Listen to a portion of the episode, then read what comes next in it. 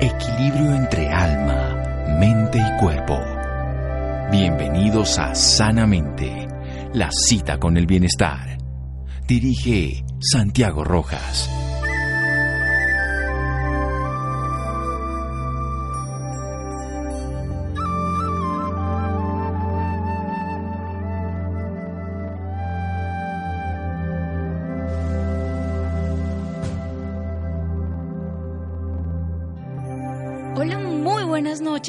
Todos nuestros oyentes. Soy Laura Ropero y como todos los viernes los estamos acompañando hoy para contarles sus historias de vida. Esta noche también nos acompaña Juan José Pérez. Juan José, muy buenas noches. Hola Laura, muy buenas noches para ti y también para todos nuestros oyentes. Bueno, en la noche de hoy tenemos una historia de vida llena de fe. Muchos de nosotros sabemos que a veces en la vida de muchas personas existen cosas inexplicables. Muchos dicen que son cosas sobrenaturales y muchas otras dicen que son cosas que vienen de Dios. Hoy tenemos con nosotros a la señora Mónica Zuluaga, quien nos hablará de todas las cosas que ha podido presenciar por medio de su fe. Señora Mónica, muy buenas noches y bienvenida sanamente de Caracol Radio. Muy buenas noches, qué bendición poder estar compartiendo ese testimonio de vida con ustedes. Es un privilegio para mí estar con ustedes en esta noche. Bueno, señora Mónica, para nosotros también es muy agradable tenerla acá con nosotros. Bueno, y para empezar, quisiera que nos hablara un poco más de usted. ¿Cómo recuerda su infancia? Bueno, mi infancia fue una infancia muy linda. En ese, en ese tiempo no había tanta tecnología como esta, entonces disfrutábamos más los juegos de niños, jugar en la calle, en el barrio, compartir con los amigos, juegos con compañeros. O sea, teníamos una niñez muy sana. Valorábamos muchas cosas, todavía obedecíamos a los papás, estábamos bajo, bajo autoridad. Y bueno, mi niñez relativamente fue muy sana, fue una niñez tranquila, de mucho juego. Incluso recuerdo que dice la palabra que si no somos como niños no heredaremos del reino. Antes no lo entendía, pero ahora sí lo entiendo porque esa niña nunca se ha apagado en mí. Eso digo así, a veces mi comportamiento parece de una niña, pero quiero conservar eso. Quiero conservar eso y esa fe que siempre me ha tenido sirviéndole a Dios en este momento. Señora Mónica, como todos sabemos, todas las personas tenemos siempre un recuerdo muy bonito de nuestra infancia. ¿Cuál es el suyo? Bueno, uno de los recuerdos más lindos de mi infancia, eh, yo estaba más o menos a la edad de siete años cuando todavía ese teléfono era grande, pegado en la pared. Yo recuerdo que mi abuela llamó a la casa eh, y yo me monté en una silla y contesté el teléfono. Y mi abuela me dijo, estás muy mal vestida, esas botas no te salen con esa sudadera y estás muy chorreada de sopa tu camiseta, esa ropa no, no te sale. Y me daba el color de las botas, el color de mi sudadera y el color de mi camiseta. Yo, sin embargo, le decía a mi abuela, eh, no, yo estoy muy linda, yo tengo un traje hermoso. Y ella me decía, no, no digas mentiras porque tú estás vestida así. Yo recuerdo que yo, eh, en, mi ignorancia en ese tiempo, era, era como esa inocencia, yo empecé a mirar por los roticos del teléfono, a ver ella por dónde me estaba viendo. Y ahí fue donde empecé a inquietarme por una visión sobrenatural. Yo decía, ¿cómo hacen ellas? ¿Cómo hacen las abuelas para saberlo todo? Y ahí empezó. Yo digo que los recuerdos que marcaron mi niñez y me llevaron a vivir lo que vivo ahora fue ese. Ese cambió mi vida para siempre. Señora Mónica, y usted, bueno, usted era una niña, pero ¿cómo hizo? ¿A quién le preguntó? ¿Quién le dijo que su abuela pues podía tener esas visiones? Mis tías compartían conmigo eh, cosas que la abuela sentía, veía, Algún día mi padre, cuando eso estaba vivo, eh, tuvo un accidente muy fuerte en, la avenida Oriental.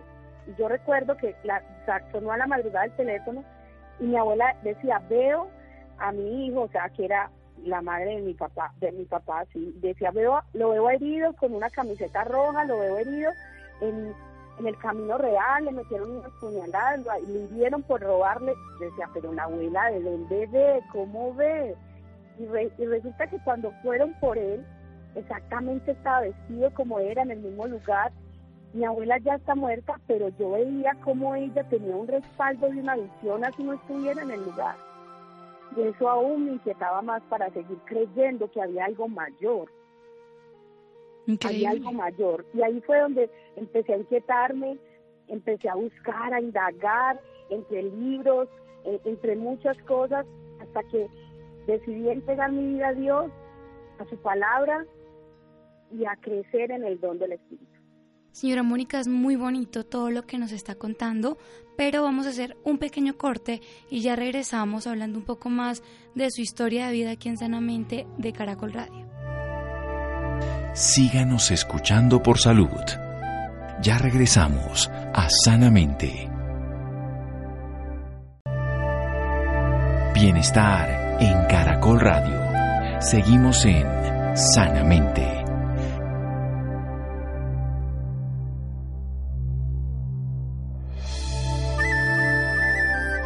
Continuamos en Sanamente de Caracol Radio hablando un poco más sobre la historia de vida de la señora Mónica Zuluaga. Eh, señora Mónica, usted me recuerda mucho también a mi infancia porque siempre fue un niño muy inquieto y me gustaba estar jugando, andar sucio, todo, todo ese tema que, que tenemos los niños cuando somos personas felices.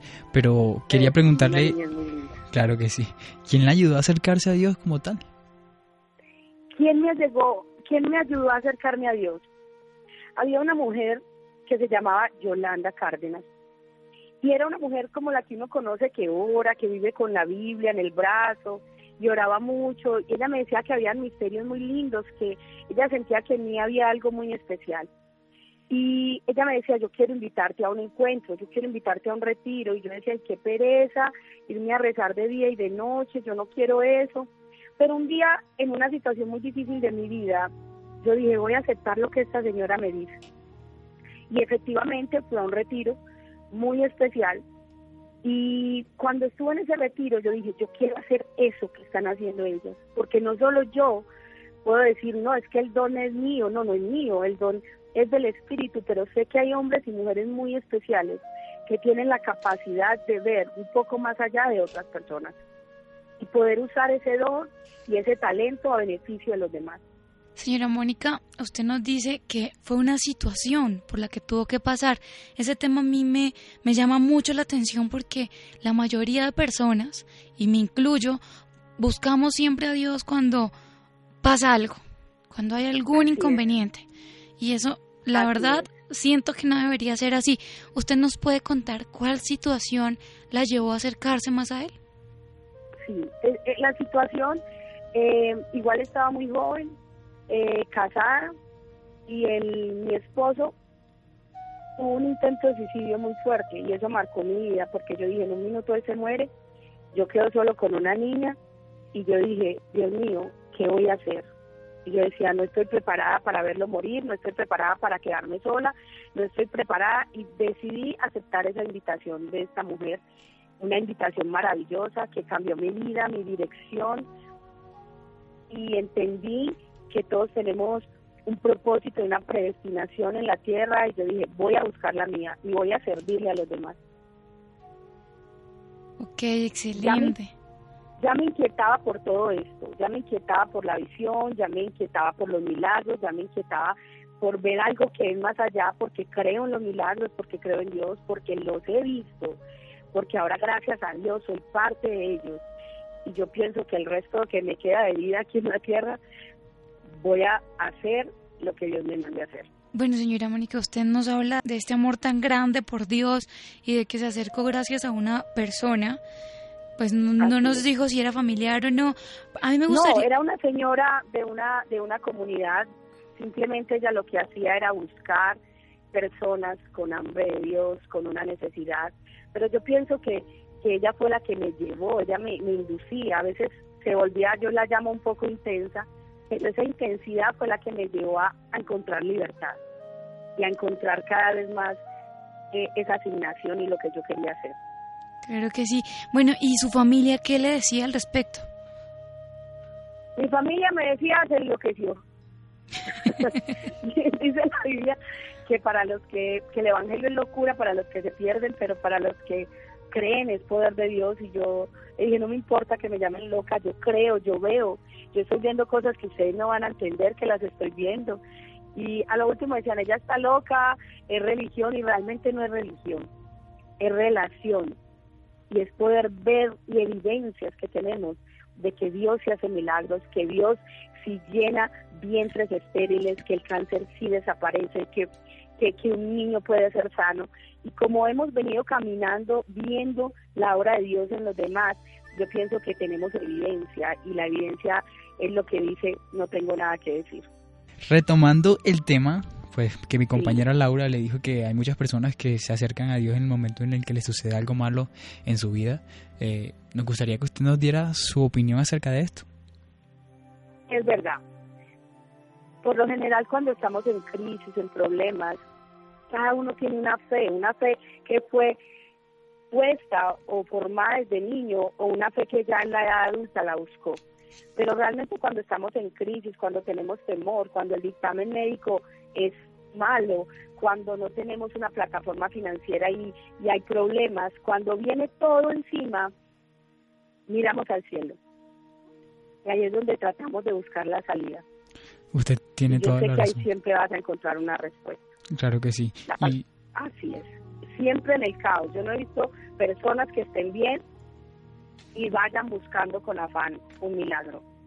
De hecho, las personas que se han acercado a mi vida es por una necesidad.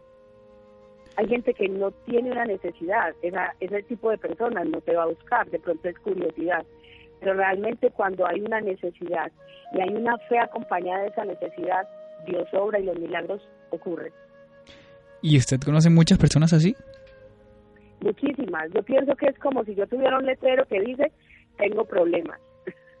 como si la, hay personas que ni saben quién soy yo y se acercan a mí y en un minuto me están contando, quiero quitarme la vida, me siento triste, tengo una ruptura amorosa, eh, mi compañero se fue con otra persona, tengo un niño sufriendo de cáncer, tengo una hija con parálisis cerebral y todo eso va llegando y aún los médicos tienen fe. Y me he encontrado con médicos que dicen, hasta aquí llegó el dictamen médico, pero tenga fe que puede pasar algo. ¿Y usted qué les dice a ellos? Yo, le, yo siempre les digo, yo creo en los milagros porque creo en Dios. Y en la última palabra la tiene Él. Entendido. Y Estoy ahora, convencida de que esa sanidad en la cruz fue para todos. Ahora hablemos un poco sobre los testimonios. ¿Cómo han sido esos que usted ha podido presenciar? Yo comparo los testimonios como ver actuar a Dios en primera fila. Para mí es un privilegio ver cómo Dios opera en los milagros, cómo sana a las personas, cómo llena vientres vacíos de madres estériles con un bebé, cómo, cómo hace que una persona suelte las muletas en medio de la fe, cómo enfermedades que ni sabemos pronunciar los nombres desaparecen. Y yo digo que es estar como en un, en un lugar en primera fila, porque ver cómo se mueve Dios es maravilloso. Eso es un deleite. Para mí es un privilegio ver cómo Dios opera a través de los hombres y realmente viene el reino de Dios a la tierra para hacer algo y ajustar lo que está desalineado. Muchas personas, muchas personas pueden decir, tengo un testimonio de algo que era imposible para el hombre, resultó posible para el Señor. Para Él no hay nada imposible. Qué lindo escucharle hablar de esa manera, Mónica. Y pues a mí me encantaría que usted le contara a nuestros oyentes, así sea uno de ellos, como una anécdota o un testimonio del cual tuvo que presenciar usted. Bueno, de los, de los testimonios que más me han impactado, eh, los niños. Cuando un niño es sano, yo me conmuevo muchísimo. De hecho, lloro mucho cuando está ocurriendo. Eh, Mateo, Mateo, un niño que lo conocí con cuatro años, cuatro meses más o menos, llevaba con un problema de una enfermedad y más o menos había empezado hacía cuatro meses las quimioterapias, ya no tenía cabello, tenía un cáncer de garganta. Cuando yo pude orar por él, yo vi una escena y en esa escena alguien lo ahorcaba y era una niña. Y alguien te ahorcó y él desarrolló un cáncer de cuello. Y él me dijo que sí. Los niños creen, creen inmediatamente, tú les hablas de Dios, ellos creen. Y como son sensibles al creer, y es una fe ciega con confianza, él creyó. Para mí es una sorpresa apenas lo conocí, a los ocho días llegaron con los exámenes diciendo Mateo no tiene cáncer. Para mí fue una experiencia maravillosa, sentir cómo Dios transforma a un niño y le quita su cáncer. Para mí fue maravilloso ver esa experiencia.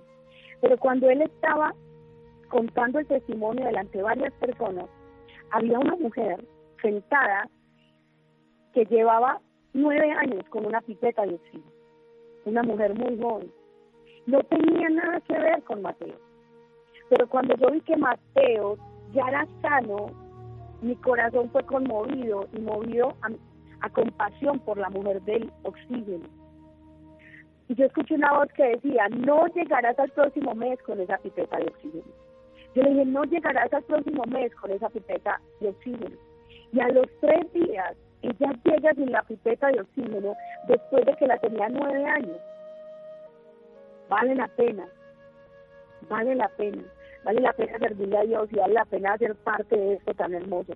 Porque una mujer, nueve años con una pipeta de oxígeno, nueve años con un clavo en el baño colgando la pipeta de oxígeno, nueve años con un clavo al lado de su cama colgando la pipeta de oxígeno, nueve años donde trabajaba con su pipeta y una sola palabra de Dios y un toque de Dios cambió su vida para siempre. En este momento es una mujer joven y no tiene pipeta de oxígeno. Salió de la cautividad. Increíble. esas experiencias son las que me llevan a retos mayores. Qué bonito escucharla hablar de esta manera, pero vamos a hacer otro pequeño corte y ya regresamos hablando un poco más sobre su historia de vida y vamos a tener también la oportunidad de escuchar a la mamá de Mateo, quien nos va a contar toda la historia de Mateo aquí en Sanamente de Caracol Radio. Síganos escuchando por salud. Ya regresamos a Sanamente. Bienestar en Caracol Radio. Seguimos en Sanamente.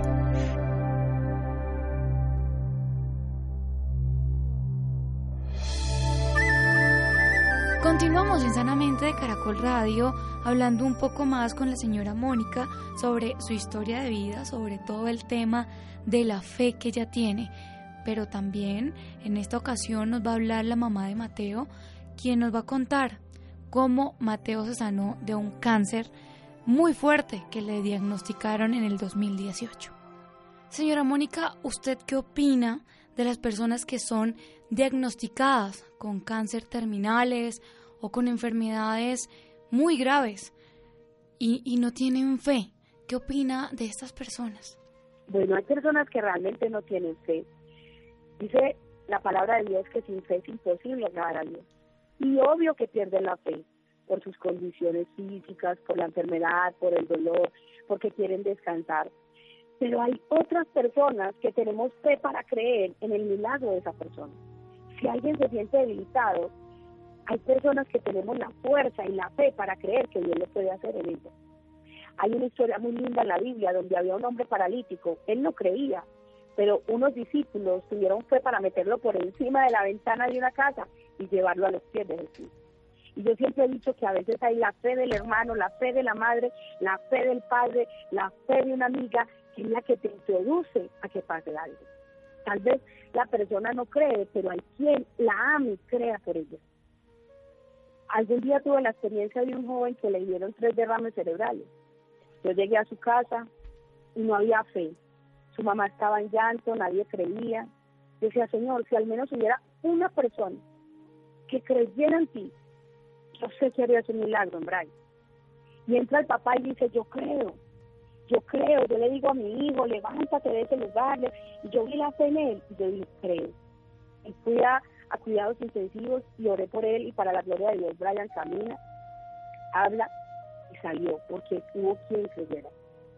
A veces no es la fe del que está enfermo o está en una condición de esterilidad, es la fe de los demás que también nos introducen a un milagro. Increíble su testimonio, señora Mónica. Bueno, y para finalizar, ¿qué mensaje le deja a todos nuestros oyentes? Crean, eh, estamos en tiempos para muchos difíciles, pero yo creo en tiempos poderosos de ver la gloria de Dios. Creo que Dios se está moviendo con poder, creo en los milagros porque creo en Dios y cuando el dictamen médico dice no más, hasta aquí llegó el médico, pero ahí es donde viene Dios. Y la última palabra la tiene Dios. Y los invito a creer, los invito a que peleen por esa por ese milagro, a que sueñen porque con Dios vale la pena soñar y que Él es real. Dicen, no, ya no hace milagros. Él está haciendo milagros ahora. Ahora, en este momento, está haciendo milagros. Entonces, la invitación es para que no dejen de creer.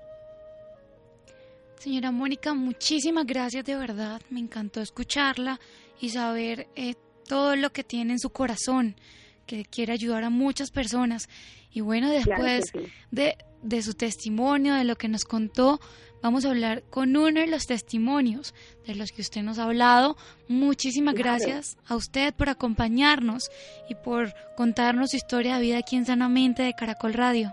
Claro que sí. Muchas gracias a ustedes. Dios los bendiga. Bueno, y seguimos hablando un poco más sobre esta bonita historia de vida en la que la señora Mónica nos habló de varios casos en los que tuvo que presenciar cosas maravillosas. Uno de esos fue el del niño Mateo, quien fue diagnosticado con cáncer en el año 2008. Por esta razón, en la noche de hoy también nos acompaña la mamá de este niño, la señora Lady Carolina Flores para hablarnos un poco más sobre todo esto. Lady, muy buenas noches y bienvenida sanamente de Caracol Radio. Hola, muy buenas noches, muy bien, ¿y ustedes cómo están? Muy bien, Lady, muchísimas gracias. Bueno, Lady, para empezar, me encantaría que nos hablara del momento en el que, en el que quedó embarazada de Mateo.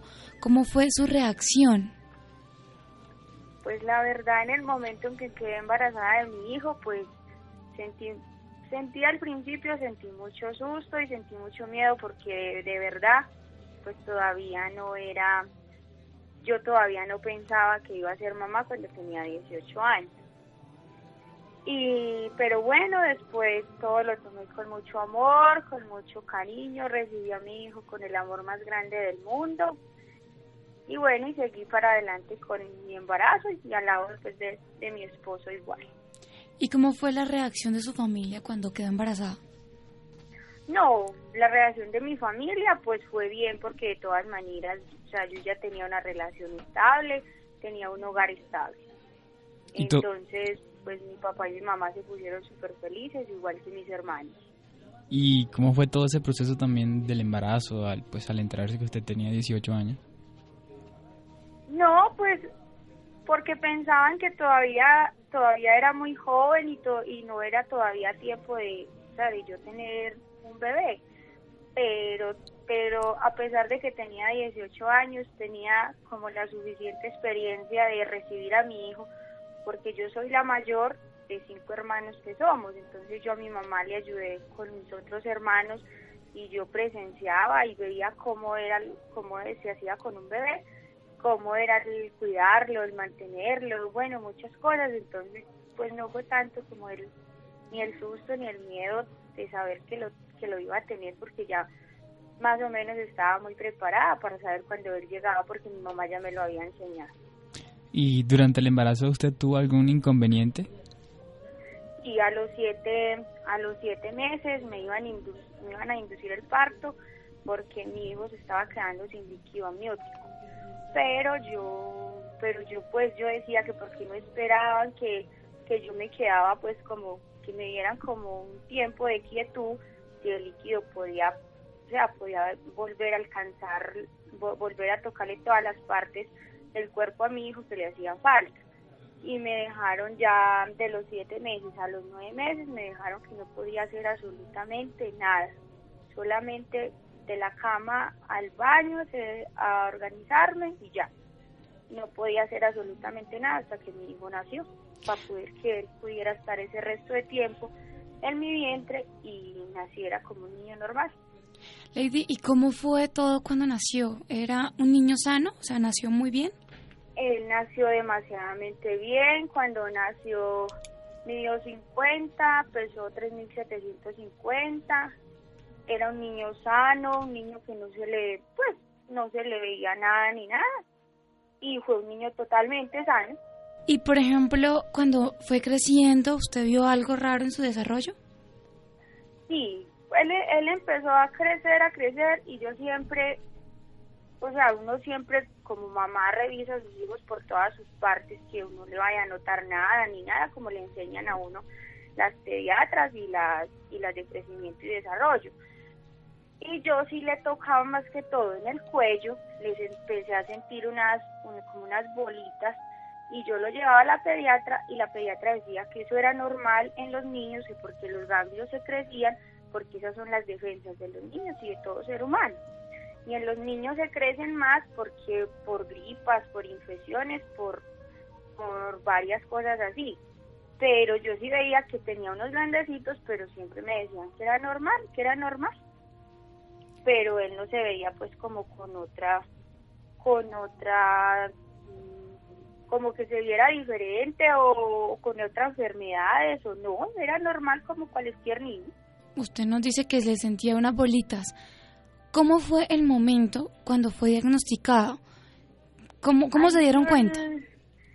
Eso fue hace dos años, va a ser dos años ahora en, junio, porque a él se le descubrió la enfermedad el 27 de junio del 2018. ¿Y usted como, usted como madre quiere? O sea, cuando se le descubrió, no fue porque nosotros dijimos, no, es que no, él estaba en el colegio y una niña sin, sin culpa con el codo le dio en el lado izquierdo. Entonces al darle, al darle en el lado izquierdo le dio en una de las bolitas que él tenía. ¿Qué pasó? Cuando le dio el golpe, un ganglio de esos se inflamó ahí mismo y quedó como ¿cómo le explico? Como cuando uno tiene las amígdalas inflamadas, así le quedó en el lado izquierdo. Entonces él subió y me dijo, llegó al colegio y me dijo, mamá, me va a dar como gripe. Pero nunca me contó que una niña lo había porreado. Y yo le dije, entonces yo le di acetaminofén y él se acostó. Cuando como después de mediodía me llamó una compañerita y me dijo que, me dijo, Carolina, eh, ¿cómo está Mateo? Yo le dije, Mateo, está bien. Y dijo, ya le contó que fue que lo aporrearon en el colegio. Y dije, yo no, no me dijo que lo aporrearon en el colegio. Entonces yo me fui y le pregunté, y me dijo, sí, mami, eh, eh, mi compañerita del salón, sin querer, me pegó un codazo aquí y esa es la bola que yo tengo. Yo lo llevé, para, lo llevé por urgencias y cuando lo llevé me dijeron que eso era normal, que esos compaños de, de agua caliente y agua fría eso le iba a rebajar y le mandaron unas pastillas. Yo le empecé a hacer eso durante ocho días y en vez de eso rebajar, eso crecía y crecía. Yo empecé palpándole eso con dos, con dos dedos, después con los tres y después con los cuatro dedos de la mano así abiertos, le cubría todo el cuello ya del lado izquierdo a Mateo. Entonces yo ya lo empecé a llevar, volví, lo llevé y yo dije que eso no era normal entonces dijeron que lo iban a remitir al pediatra. Ya después del pediatra, lo, ya el pediatra me dijo que yo era muy alarmista, que porque eso no era nada. Yo le dije, doctor, ¿a usted le parece que esto es algo normal? Que yo le empecé tocando dos dedos, tres dedos y ahora cuatro y ya le, ya, ya le crece y le crece más. Entonces me dijo, pues entonces yo se lo voy a mandar para donde la, para donde la cirujana infantil, que ella ya decida qué va a hacer. Yo lo llevé donde la cirujana infantil. Cuando ella vio eso, me dijo, ¿usted por qué no habían traído el niño más antes? Y yo le conté todo lo que, pues todo lo que había pasado. Y ella, y ella lo que dijo fue, ¿quién dijo que esto era normal? Y yo le dije, y entonces ahí mismo inmediatamente me mandaron a, a él hacer, como una cirugía, pero prioritaria, que era para hacerle la biopsia para, para poder estudiar lo que él tenía ahí.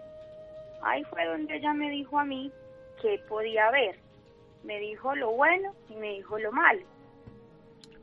Cuando a los 10 días entregaron los, ya, ya le hicieron la cirugía, le mandaron a estudiar eso que le sacaron y, y a los 10 días fui a reclamar el resultado y me dijeron que seguía en estudio que volvieran cuatro días. A los cuatro días volví, que ya fue el 27 de junio del 2018, que es cuando me dijeron que mi hijo había sido diagnosticado de cáncer de ganglios.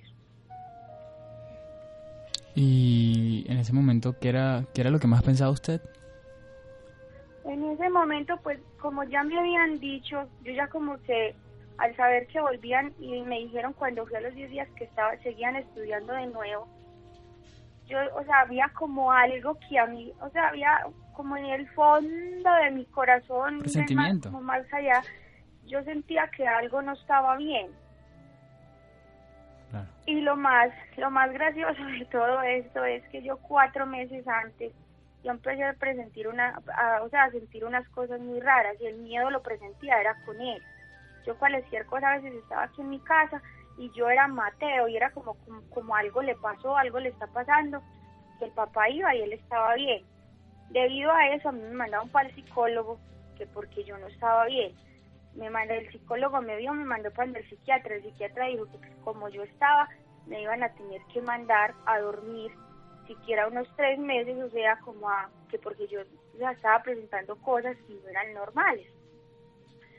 Cuando ya yo dije que yo a eso no me iba y no me sometía porque yo primeramente tenía que estar pendiente de Mateo sin enterarme todavía era lo que él tenía, ahí fue donde fue el día que me entregaron los resultados de mi hijo y cuando entendí como que para mí fue Dios que me preparó antes de recibir la noticia de la enfermedad de Mateo para yo estar firme y tener la fuerza de luchar con él y sacarlo adelante de la enfermedad del tuvo.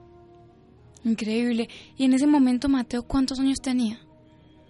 Eso fue en el, en el 2018, tenía, tenía 10 años. Ok.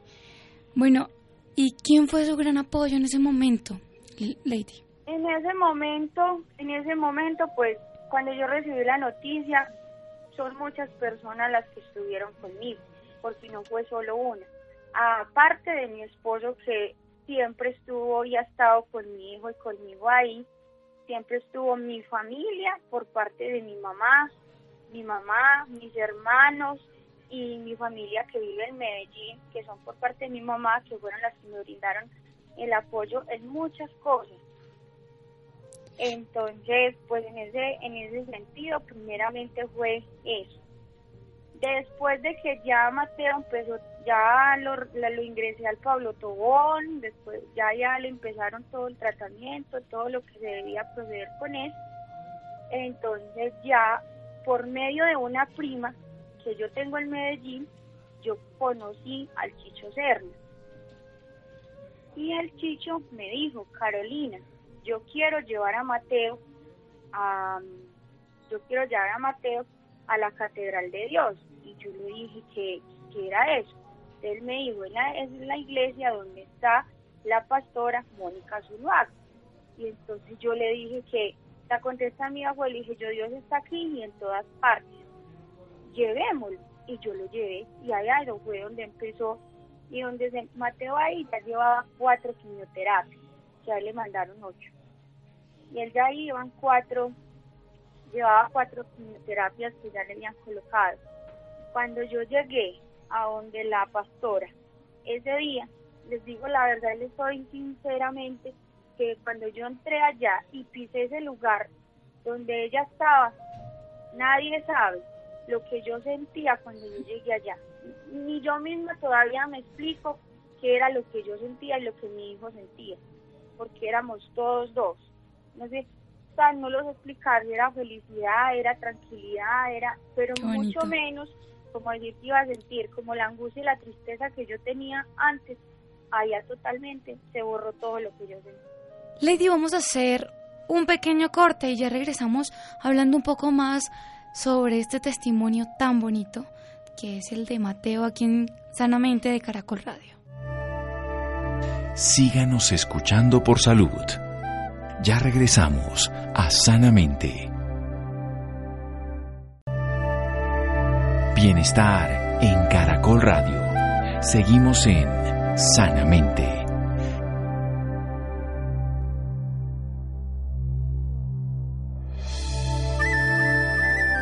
Continuamos en Sanamente de Caracol Radio hablando con Lady, la mamá de Mateo, un niño que fue diagnosticado en el 2018 con un cáncer muy fuerte.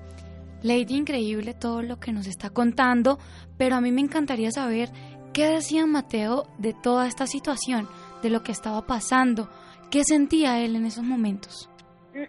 El día que a mí me entregaron la, el día que a mí me entregaron el resultado en, en, la SOMIR en Río Negro, yo lo primero que hice fue, esa doctora salió, la que cuando vio los resultados me colocó las manos las manos de ella encima de mis hombros y me dijo, mamá, es no es lo bueno, es lo malo. Yo me puse a llorar.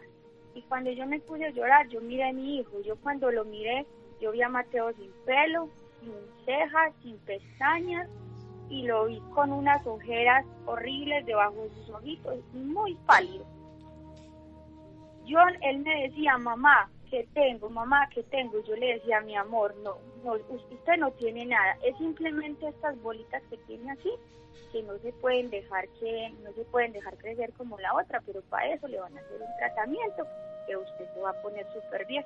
Y él ha sido un niño muy, como les explico, él ha sido, en, en medio de que es un niño, ha sido como una persona adulta ha sido muy maduro. Que ha entendido muy bien las cosas, pero nunca yo le mencioné esa enfermedad ni nunca le mencioné la palabra cáncer, porque, porque nunca se la quise decir. Siempre fue que era por las bolitas que él tenía ahí, que había que tratárselas. Y entonces él me contestó, ah, bueno, mamá, que me hagan lo que me tengan que hacer. Carolina, y durante, durante, durante ese tratamiento usted dijo que estaban haciéndole pues quimioterapias. ¿Cómo era el rendimiento de él en el colegio? ¿Él iba al colegio o no iba? Mira, después de que se, después de que ya dijeron que había que hacer quimioterapia, él ahí mismo ya cuando estuvo 15 días hospitalizado, totalmente, él no podía ir al colegio, él tenía que estar pues en la, en la casa. Entonces yo fui al colegio, llevé el resultado de él, la historia clínica y todo. El colegio lo apoyó mucho. Él siguió estudiando desde la casa. Y cada, cada que él terminaba talleres que le colocaban, que le mandaban muchísimos, porque en una sola ida le mandaban hasta 20.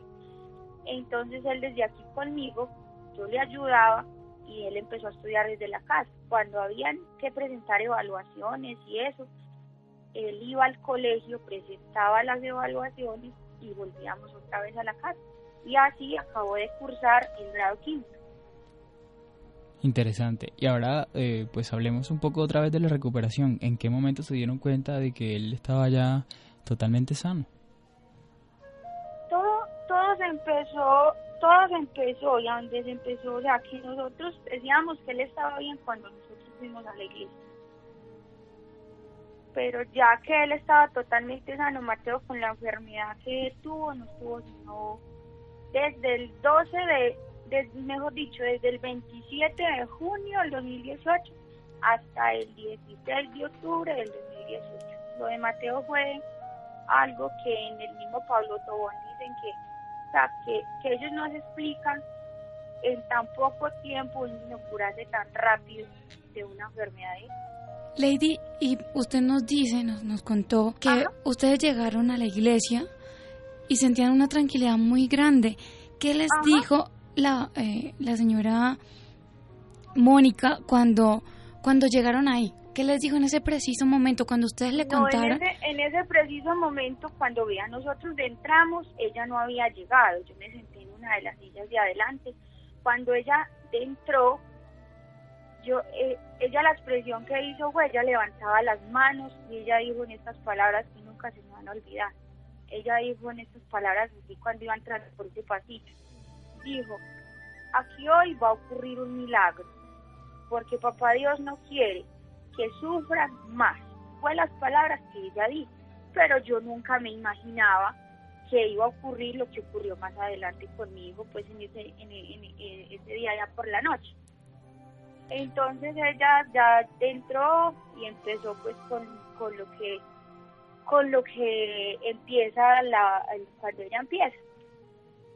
Cuando ella y ella respiraba y ella decía, "Yo no aguanto más."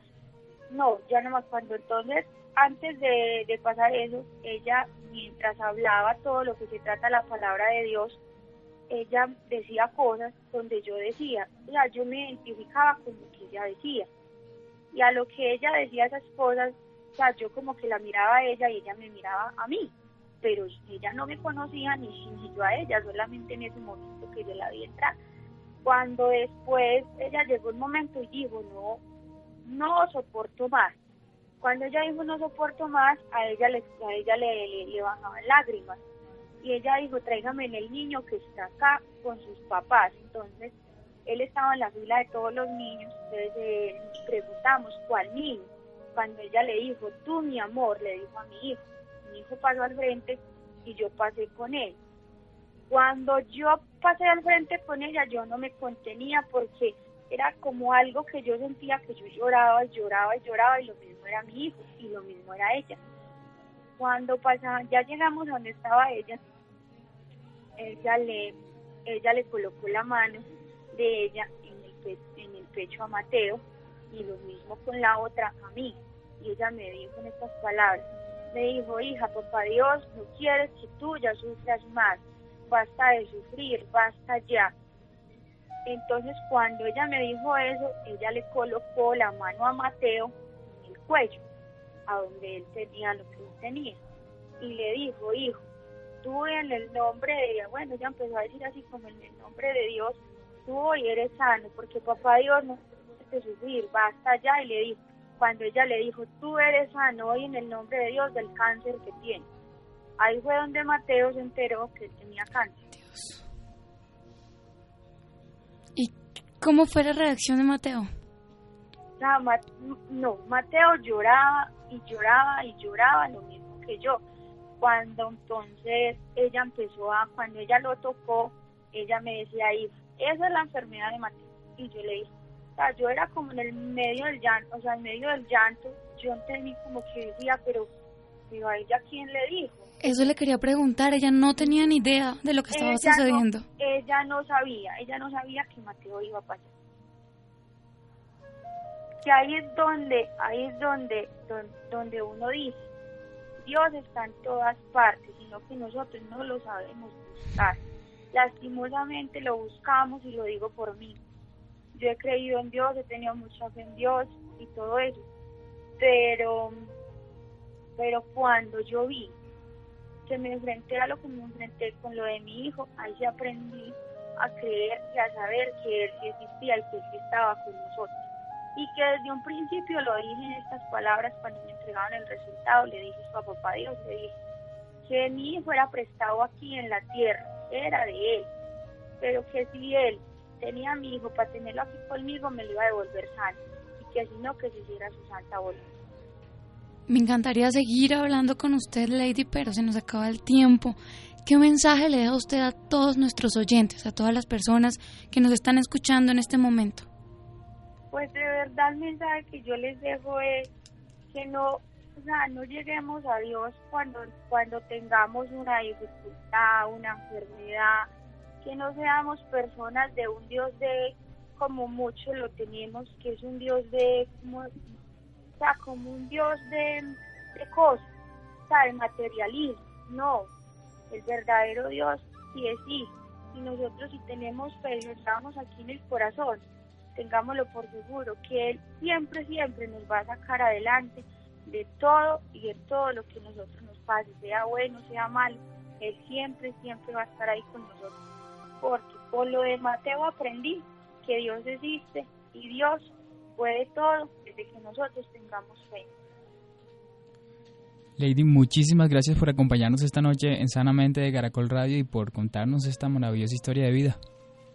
Ah, bueno, con mucho gusto y me encanta compartir esto para que otras personas vean que verdaderamente Dios existe. Y el que quiera asistir a la iglesia, a la iglesia, a la catedral de Dios, no saben qué bendición van a recibir el solo iris, el solo llegar allá y sentir la paz, la tranquilidad, como dice mi hijo en estas palabras. Yo cuando voy a la Catedral de Dios, en ninguna otra parte encuentro la paz, la tranquilidad y el amor que yo siento cuando llego allá. Muchísimas gracias, Lady, de verdad, por acompañarnos esta noche y por contarnos esta maravillosa historia. También muchísimas gracias a todos nuestros oyentes por acompañarnos una noche más aquí en Sanamente de Caracol Radio.